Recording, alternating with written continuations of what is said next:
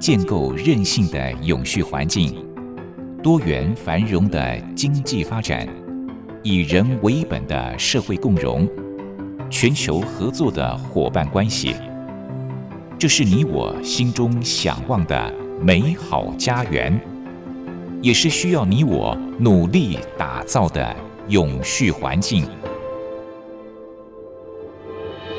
美丽台湾，永续家园。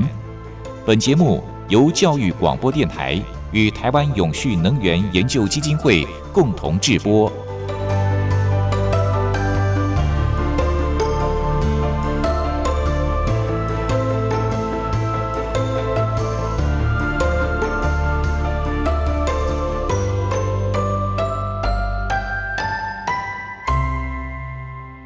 您好，欢迎您再度按时收听《美丽台湾永续家园》，我是节目主持人朱琳。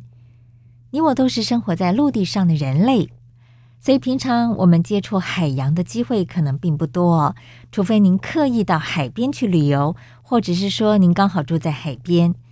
那也因此，可能有部分人觉得海洋好像离我们好遥远哦。可是您晓得吗？全球海洋废弃物正在急剧的增加，估计每一年大概有八百万吨的塑胶垃圾进入到海洋当中，而这些海洋废弃物大大影响了人类甚至是其他生物的生存。华文界的社会企业主题平台社气流，他们就曾经报道，根据美国海洋保育协会的统计，国际上海洋垃圾为数最多的就是食品包装材料。像是糖果，还有洋芋片的包装，其次呢就是烟蒂。除了我们肉眼可以看到的这些包材、吸管这些垃圾，其实还有很多我们眼睛看不到，可是它的影响力却是相当大的塑胶微粒。那么这些从人类生活当中流入到海洋的塑胶废弃物，每年高达上千吨。台湾是一个四面环海的小岛。当然，我们不可能在海废治理的这个全球议题当中缺席。那究竟从海废的调查、清理到阻止垃圾流入海洋，我们可以怎么做来达到永续发展的目标呢？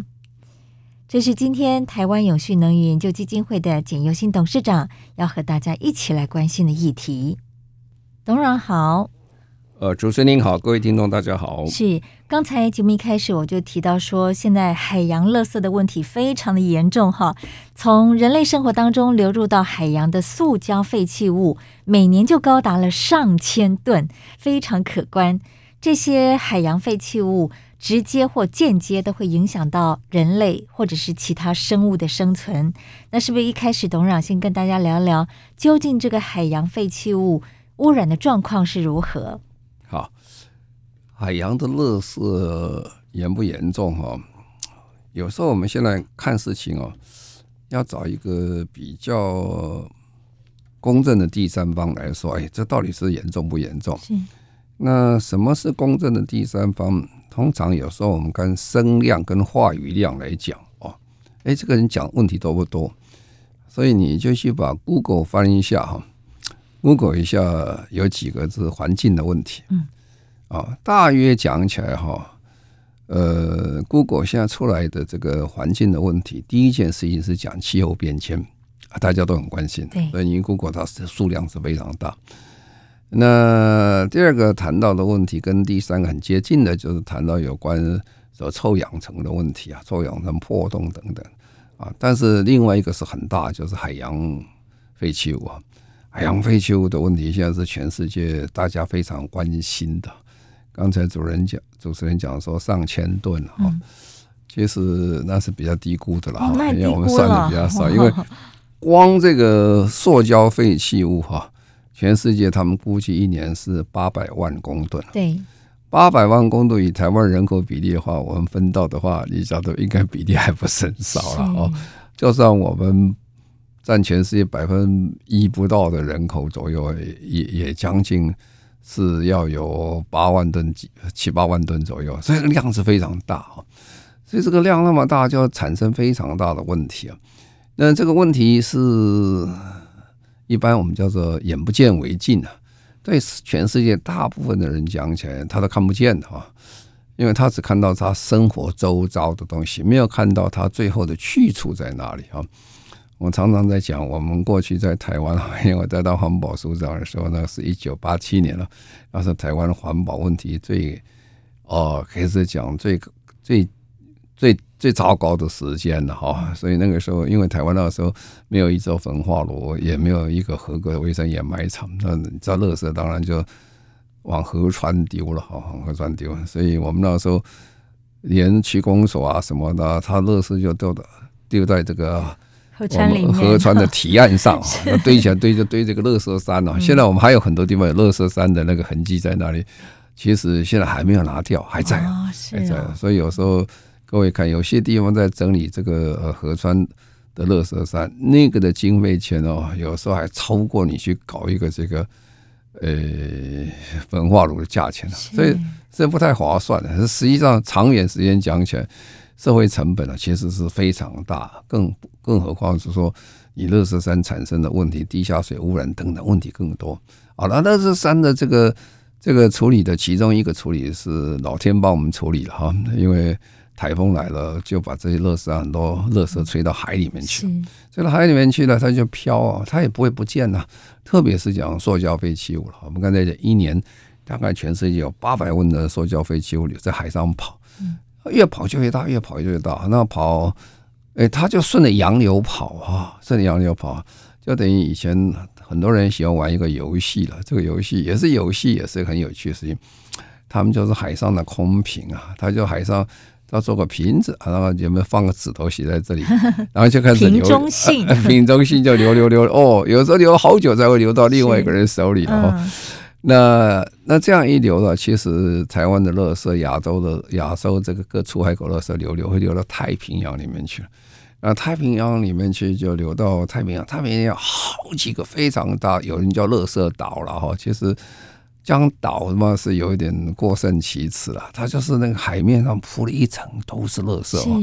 垃圾袋，呃呃，的有人叫做呃呃这个有有一点像湖了，就是江湖的湖一样哈。是，呃，这这样很多哈。那这个东西有时候你在坐飞机是看不见的哈，因为它那个都已经打碎了，不是说原来那么大一块。那么它在海底大概两三公尺，就海平面以下两三公尺这边飘。呃，一般大轮船其实看得不太清楚啊，因为你大轮船游轮很高嘛，是吧？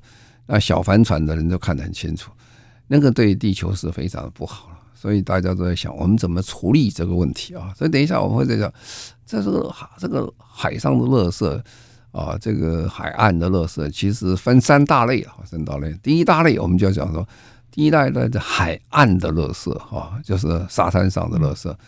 或者是沿岸的垃圾，第二个就是海底的垃圾啊，第三个就是漂浮的海上垃圾。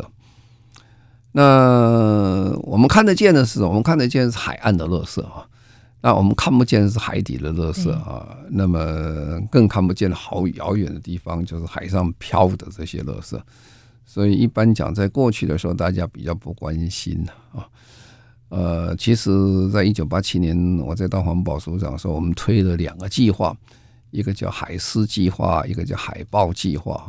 海狮计划就是去收沙滩上的垃圾，嗯，啊，叫我们净滩哈。那时候其实台湾净滩很早了，是三四十年前就开始做。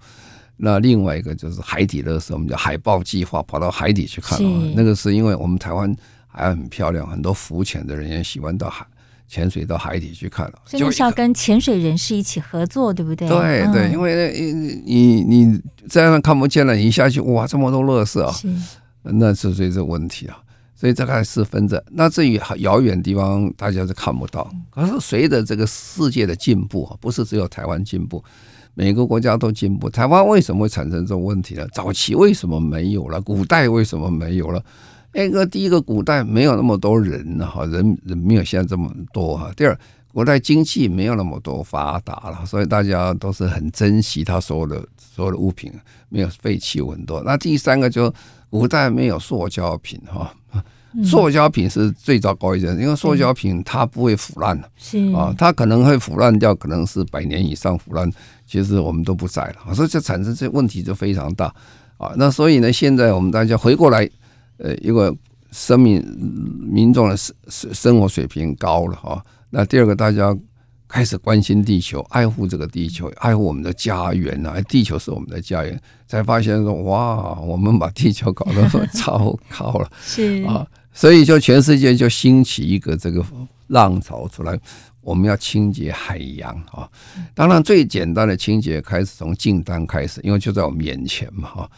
那如果要到海底的话，就比较辛苦一点，那个要有点设备哈。那然后是海上的漂漂浮等等啊。所以，等一下我会跟你讲，我们就从最大的开始讲起，讲到我们台湾在目前在所做的事情。当然，最大的事情啊，是从这个海上的垃圾。这海上的时候，我刚才讲这个怎么来的哈？为什么大家以前不注意到啊？现在为什么特别注意到哈？因为呃，这个其实哦，就是还是因为这些呃帆船比赛啊，什么东西，每次经过这个洋流的时候，他都看到，因为看那个帆船在在比赛的时候，那个船呢，船舷都一这几乎啊，已经四十五度角。你你要要手都可以摸到海底的状况，而且眼睛都看得很清楚。那么这些很多的呃运动家，他们就觉得他们有义务要把海洋弄干净啊。那这个时候，就在全世界最有名的一位呃先生，那个年轻人啊，呃叫 Slate 啊，这个是一个荷兰人啊。这个荷兰人他他家里呃还生活富裕不错。他每年呢，他父母亲啊就会带他去呃希腊啊，带他希腊去潜水啊去玩。那他到希希腊去潜水去玩的时候，他就觉得哇，怎么这个希腊海底这么脏哈？底下都是都是这个呃塑胶塑胶东西很多。他就想，呃，这人每个想法不一样，有人就会骂说怎么这么脏啊？他的想法说，哎，我们有没有办法把它清洁干净哈？所以这位。那个时候我才读大学的时候，一个很年轻，啊不到二十岁啊，他就想他怎么来做这件事情，处理这件事情啊，他就一直要想一想，然后开始慢慢他就构思出来啊，因为海洋那么大啦，你去扫，你拿扫把扫扫不完，船也扫不完，怎么办呢？啊，所以他就思考的方式，然后呢，他就做了一套方式，在联合国里面去发表哈，结果联合国给他一个。一个呃讲座，哎，等一个奖章给他说，他是一个年轻的一代的非常有创意的一个世界的一个环境保护者了。等一下会说明为什么是这样啊。是他甚至在荷兰成立了海洋洁净基金会，让回收的这些海洋垃圾最后还变成了永续产品哦。那待会儿我们再请董事长继续跟大家分享。美丽台湾永续家园，我们节目是在每周六早上十一点零五分播出。节目中所邀请到的主讲人是台湾永续能源研究基金会的董事长，同时也是中华民国无任所大使的简尤新博士。那么今天我们谈的主题是联合国永续发展目标的第十四项：保育海洋生态。好，那刚才董事长跟大家举了一个例子，是一位荷兰的青年。他非常有这种环保意识，那他希望能够为我们的海洋做一些事情，进而呢，他也成立了海洋洁净基金会。那他究竟以什么样实际的行动来保护海洋呢？好。那么这位 Slate 呃先生啊，他因为到希腊的海边去浮潜啊，他就看海底这么脏，然后他在慢慢研究说，哇，还不是这个海底脏，根本整个海洋很多都已经被污染的很厉害。然后大家用那么多塑胶品等等，后来很多东西还有其他东西都留在海底了，对海产生很大的伤害。那么他就去观察这个世界的这个。各大洋哦，这些发现说哇，各大洋里面，我刚才讲说有有有乐色岛了哈，乐色岛刚才讲其实不是个岛，是一片都是乐色哈，那个面积是大，最大面积在太平洋中大概有四十倍台湾大的面积哦，那是很可观的哈。那怎么去清呢？哦，如果你去开个这个呃乐色船去去清哦。哦，你光你这个你你用的这个呃油啊，那个钱你产生的二氧化碳更多，浪费更多，而且做不完，实在大海那么大，你怎么去清？他在想，有时候方式哦可以去解决这问题，那很聪明了。第一个就是说，你去扫垃圾，你人跑到垃圾去把垃圾扫起来啊，那不如呢来守株待兔了。我就等垃圾进来啊，所以他就在海洋上哦拉起一个差不多早期它拉起这么一公里一公里长的一个像啊我们所谓的这个呃流刺网一样的。它这个网不高啊，大概水面大概是呃水下这个两三公尺左右啊。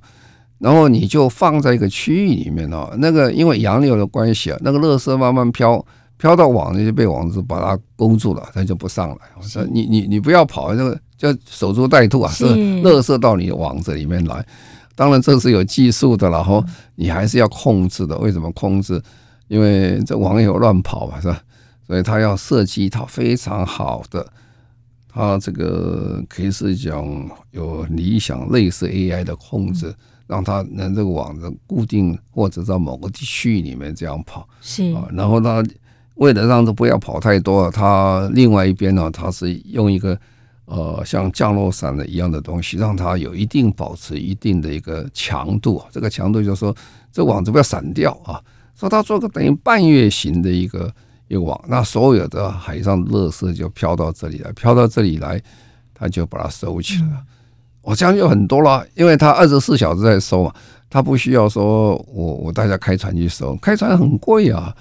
这个垃圾船你就不要说，连那个大副水二副三副船长，还有这些维护费高的不得了，这这都不要了啊。这个就守株待兔这样过来，啊，这一套方式有效有效。接着联合国给他非常大的支持啊，然后后来他就借这个去募款嗯。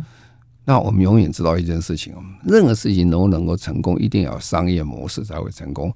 如果你只是一时兴起做这个事情，做到最后大家也懒得出钱了哦，每天出这个钱，所以他就用这个方式，他做一套呃 business model，一个一一个商业的模式。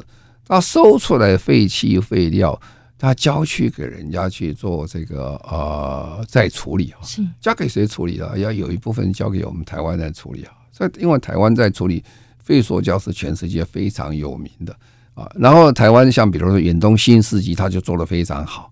那这些废弃物的存出来以后，再去卖给 Adidas 啊、Nike 啦，他们去做它的商业的一些使用。所以，这个这一套循环就出来了哈。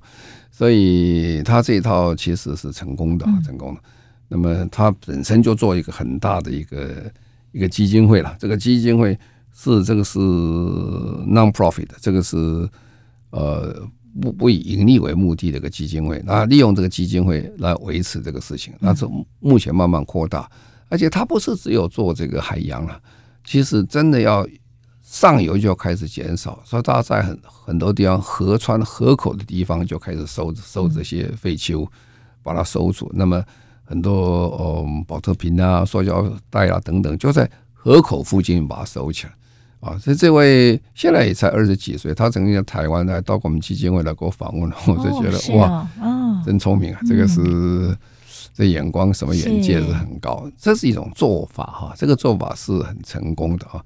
这是讲海洋的面啊，当然大家现在各种人又投入了，因为海洋太大了哈，啊，垃圾太多了哈，一年。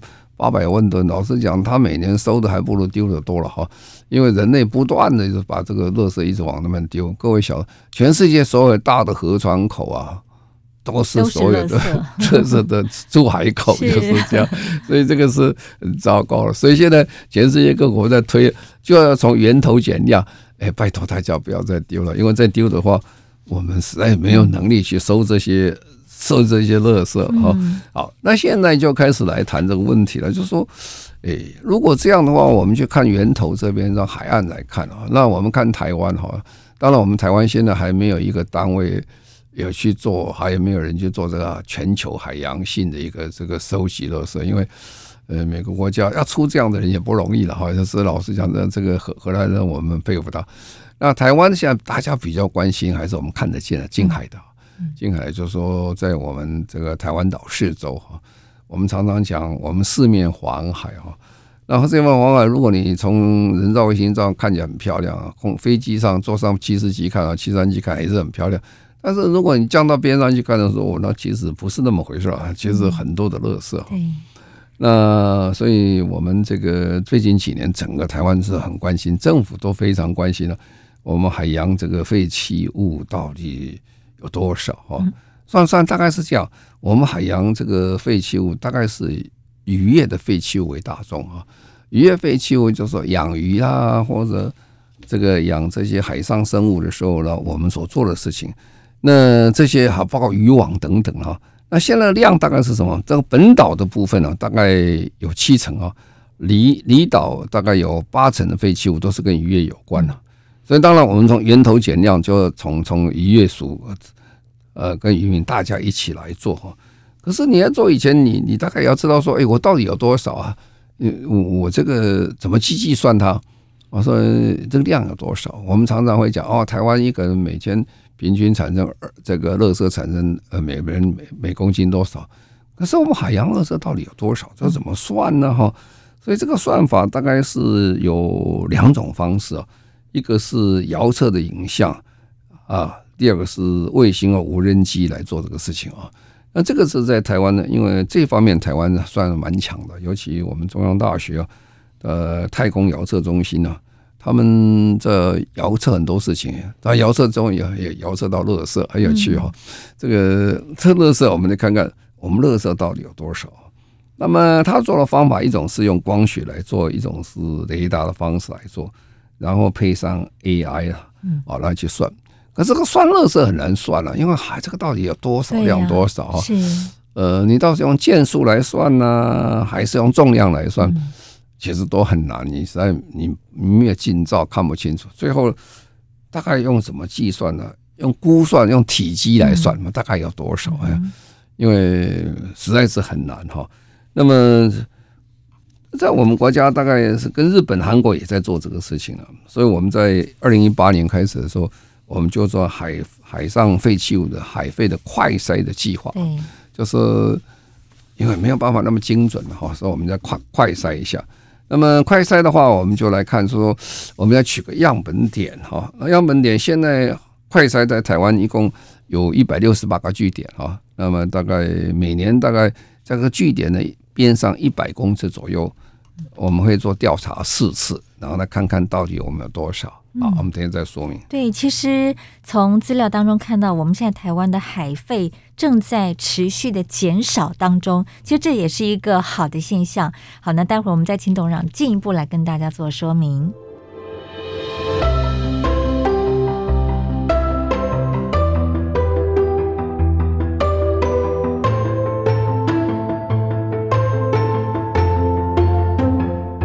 环境永续，企业永续，能源永续。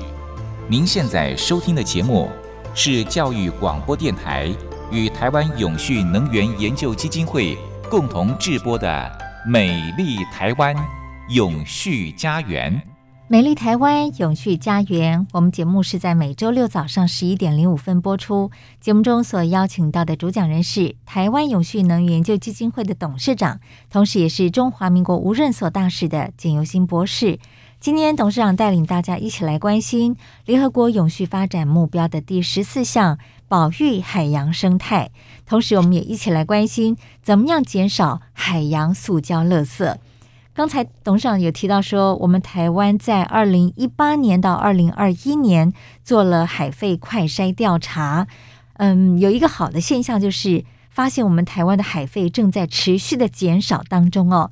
那这项海废快筛调查是怎么样进行的？又有什么样的结果呢？好，那我刚才讲，从二零一八年开始以后，我们就做海洋快筛了，我们有一百六十八个据点了，那开始找哈。那就看看这个大概是状况是怎么样。不过比较好消息跟各位讲，就是说，诶，我们的这个海上废弃物在过去这几年哈，诶，是慢慢在减少，是好事情。是。那么这个呃，比如说二零二一年呢，我们海费的数量较二零二零年减少高达一半以上啊啊，减少的幅度当然跟政府的推广政策有关系。特别在离岛方面呢，是减的最多了，澎湖啦这些离岛，大概将近六成左右。这减少很好，这个减少的另外一面就是你观光业就会发达，哦，否则你到光你到澎湖去看沙滩都是垃圾，你就倒胃口的很啊。所以这个是一个很成功的一个一个方向，就是这样。那它是废弃物大概有哪些呢？啊，废弃物大概都是有发泡的保利龙哈啊，渔网的绳索跟这个呃浮球、浮球等等哈。因为发泡保利龙是最便宜的一个呃。一个浮球的做法了哈，所以你在除了渔网之外，挂在渔网上，也有一些是挂在我们养呃养这个呃科这种科架上的等等哈。那这个，但是从哪里来？它也不见得是我们从我们这自己来了。他算了一下，大概百分之五十二的塑胶瓶哦，那个塑胶瓶上都会写是什么地方生产的，是是是从大陆做的哈。那百分之六十八的渔具大概也是从中国来的，这些浅海的这些渔具或渔船的养殖的东西，所以这个将来这个都是全球化的时候，大家互相帮忙一下，说大家一起来做哈。呃，我们这个海上那么多大海洋里面，各国都有了，你只要有看到有出海口的国家，大概都会有这个海上的乐色出来，所以大家要一起来合作。那台湾这个这个海上海费大概做哪个地方比较多？比较大部分都是在台湾呃北海岸的比较多哈，因为随着风吹过来的。因为这个海风吹，尤其东北季风这样吹过来，那第一个碰到就是我们的北部的海岸啊，北部海岸的时候，垃圾就是非常多，多到什么程度了？台湾的这个呃本岛的面北，大概百分之六十五的垃圾都集中在这个区域哈。那这个如果要算上西北啊、北啊、东北加起来，都已经快要到百分之八十三左右啊。台湾最脏的这些呃海滩啊，是海岸中大概有十二个里面最脏的十个都在这个区域里面，因为这个飘过来啊。这些有时候讲的不是我们自己人丢的了哈，所以各国都有了哈，我们也不能说谁丢的，说各国都有，所以我们要解决这个问题啊。那为什么会丢到这个呃东北岸啊，这些东呃东北角这些？因为这个地方的那个石头，各位看，你到了野柳去看，都是石头岸。那么这石头岸很多东西，垃圾飘到这边就就卡卡住了，就出不去了哈。所以这个时候是需要一点静滩的工作去做这个事情。不过老实讲，永远做静滩也是做不完的。这是在台湾做静滩，看见已经做了三十几年了。我们在。明一九八七年环保署成立不久就开始做净碳了，一直到现在越越净越多哈。为什么？因为世界上越来越经济越好了，大家跑出来的这些垃圾越来越多，所以我想要从源头减量的原因就是说要教育大家很多东西不能不能用，呃，不要用啊，这才有办法解决这个问题啊。而且这个海上的热，这个海废的东西。它会随风飘哈，飘飘飘飘，会到慢慢聚在一起哦。因为重力的关系，海洋速度的关系，会重在一起。所以有时候来的垃圾量实在是非常非常的多了哈。所以我们的渔业署其实也希望我们的渔民自己也也也要帮个忙哦，因为我们自己产生也不少哦。所以就是，希望就是源头上管理啊，源头上管理就是说。我们的留翅网，刺网要实名制哈，你这个丢出去，我要知道你是谁丢的，我要晓得你是谁丢，我会回头会找你啊，就是说，垃圾是有主的。那再来就是我们养殖的替代的浮具，我们改，我们的浮具以前是用保丽龙做，保丽龙实在讲起来，如果说经济价值真好哈，又便宜又好，而且又大轻哦大，但是就社会成本是非常高，你这个都没有办法处理嘛是。而且导保保丽龙一旦打碎掉以后更难处理啊！保丽龙是脆弱的东西，一脆就更麻烦的事情。那好，那再来就说，好了，大家都要开做了怎么办？呃，渔业署先生，好，我我我说我说我说了半天，结果我说放到哪里去了？所以渔业署就说设置渔船了海废的暂时的一个暂置区域了，因为那个量体都非常大，你到哪去找那么大一个乐市场来做？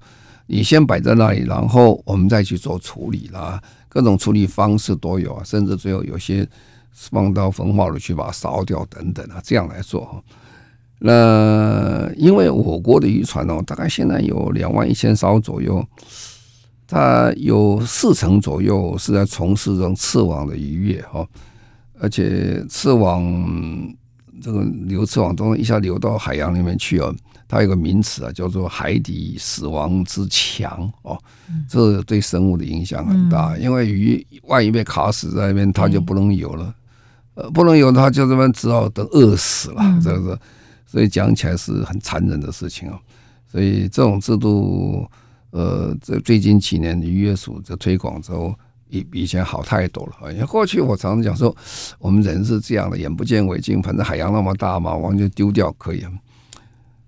两百年前、一百年前也许可以了。为什么？因为那个时候我们没有塑胶品，没有什么，我们用的东西都是生物本身的制品，它本身会腐烂的，像。呃，所以不久它又回归到大自然去了，而且那个时候人也比较没有那么多。我们现在人口膨胀太快，经济也没有那么发达哈，所以还可以勉强自然可以吸收这些废弃物哈。那今天因为加上塑胶啊等等这不可分解的东西，又人那么多，量那么大，其实早超过海洋能够吸收这些废弃物了，所以我们产生这么多的问题出来。啊所以这个我们看得到，就说在不管是在呃渔业署了，或各地方政府都开始重视这个事情，特别是地方政府了哈。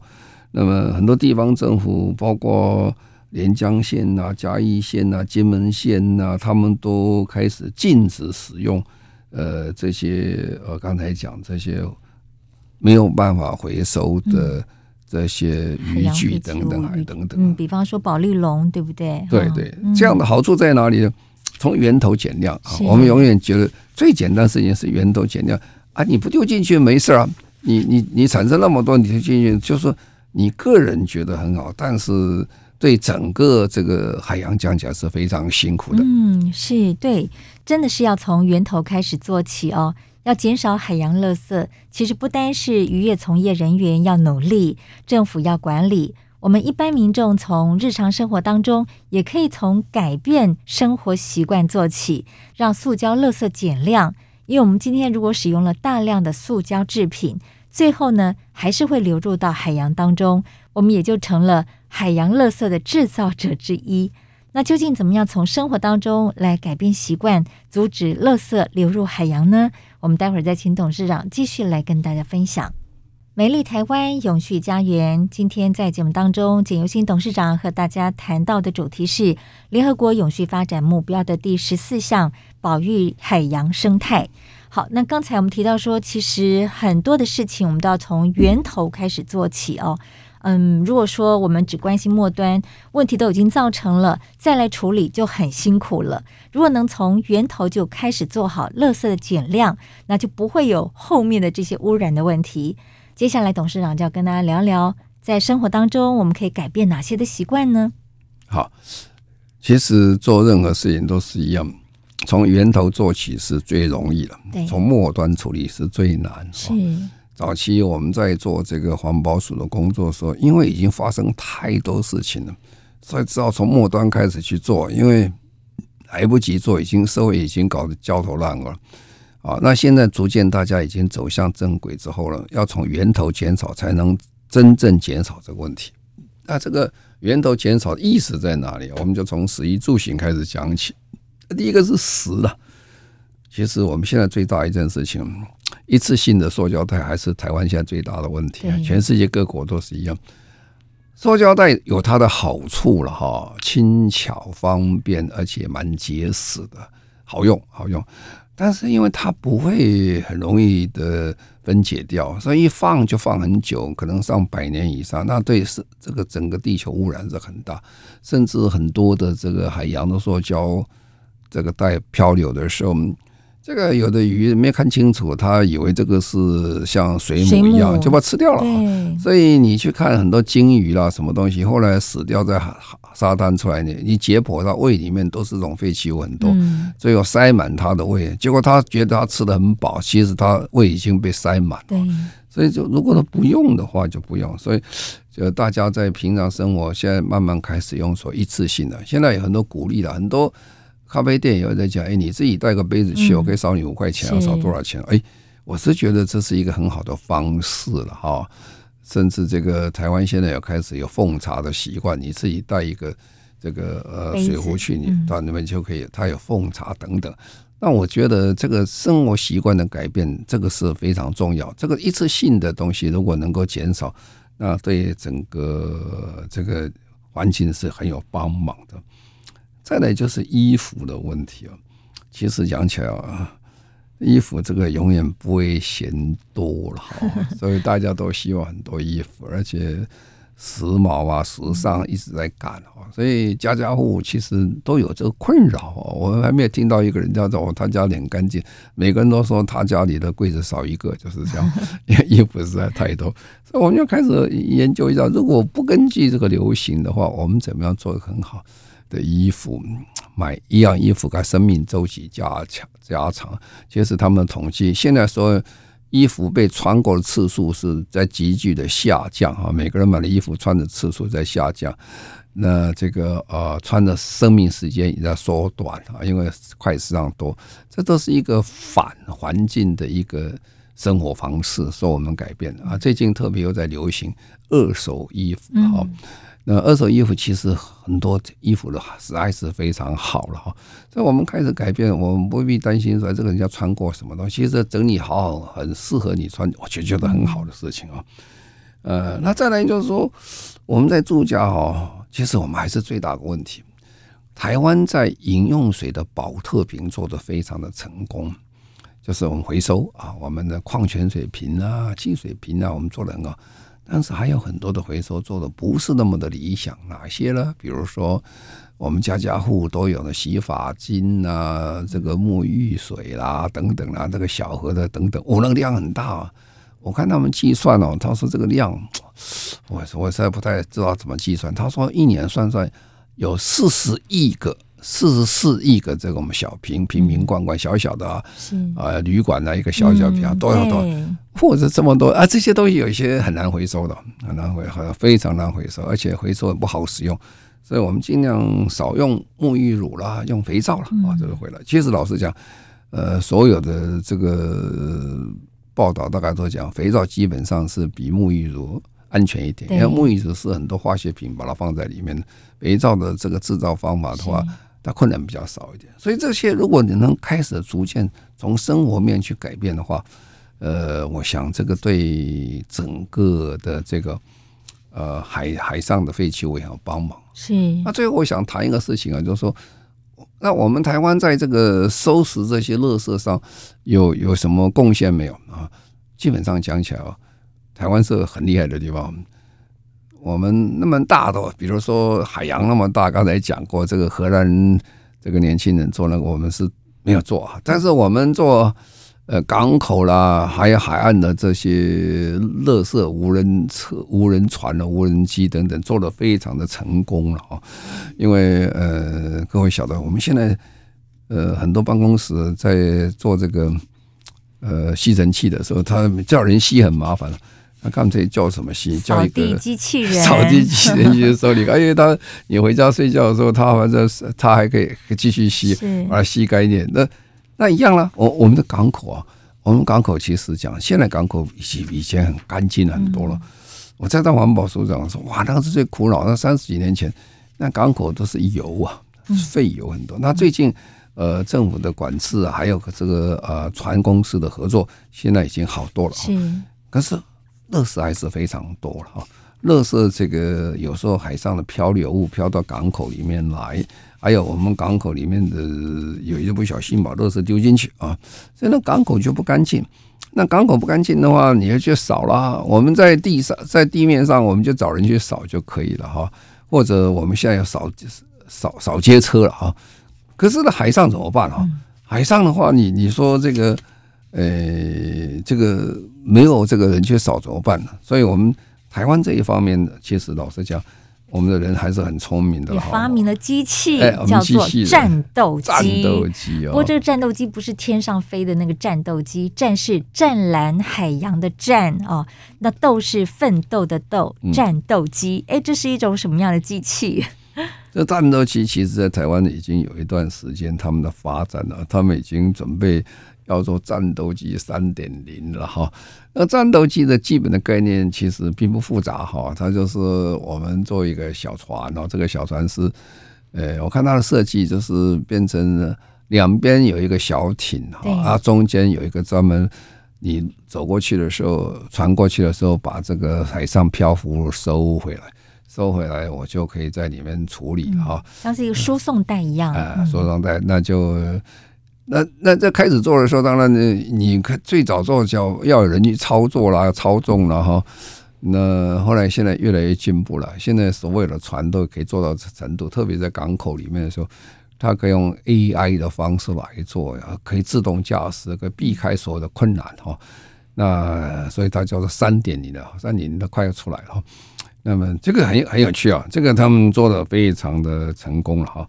那么这也特别是对港口的清洁很有帮忙，因为各位晓得，港口的清洁是代表一个国家文明的程度了哈。如果你到港口像到垃圾场一样的话，没有人喜欢到到港口去，更何况啊，很多人到港口去买鱼买鱼嘛，买什么东西最新鲜的鱼，看到那些垃圾场都觉得哇，这个地方的鱼怎么能吃啊？啊，所以我是觉得他是很棒，他这个做的很成功。他们这是年轻人，也是做一套，把这台湾的最强的 AI 啦，还有这些我们的造船技术啦，然后最后他有输送带整个回来，做一个很好的一个呃清洁的一个港口的清洁剂啊。他现在才慢慢才开始啊，量不是很大哈，量不是所谓呃大量使用，但是我看假以时日啊。这不但可以把台湾的港口吸收的很干净，而且我相信这样子是可以外销的。这个东西全世界港口都要，是，而这个量要的还蛮大的哈。因为每个港口都希望它港口很干净啊。除了这个船只本身，它不要产生太多的废油啊，倒到海底以外，另外就是很多的这些东西，而且这很多东西并不是真的是人丢出来的，还有一些海上漂过来的哈。那这些东西如果我能把它收整起来的话，那是不错的，所以我就觉得这个已经在新北市开始做了哈。是，那新北市开始实验在港口里面做，做的蛮成功的。我相信这个是带来一个曙光了，对未来我们对海废的处理会很有帮忙。对，这也是一个商机哦。那现在可能只是在北部地区新北市政府跟他们合作，希望将来能够扩展到。全台各地，甚至呢，能够让这样的机器外销到别的国家，这也是一大商机。我一直觉得，我们很多的年轻朋友是很有创意的，而且他们这种环保意识越来越高涨，他们都很有共识，希望让地球更好。那刚才董事长提到的这个战斗机呢，就是由台湾湛蓝海洋联盟所发展出来的，希望将来有更多的年轻朋友一起来投入保育海洋生态的工作。谢谢董事长今天的分享，谢谢。好，谢谢各位，再见。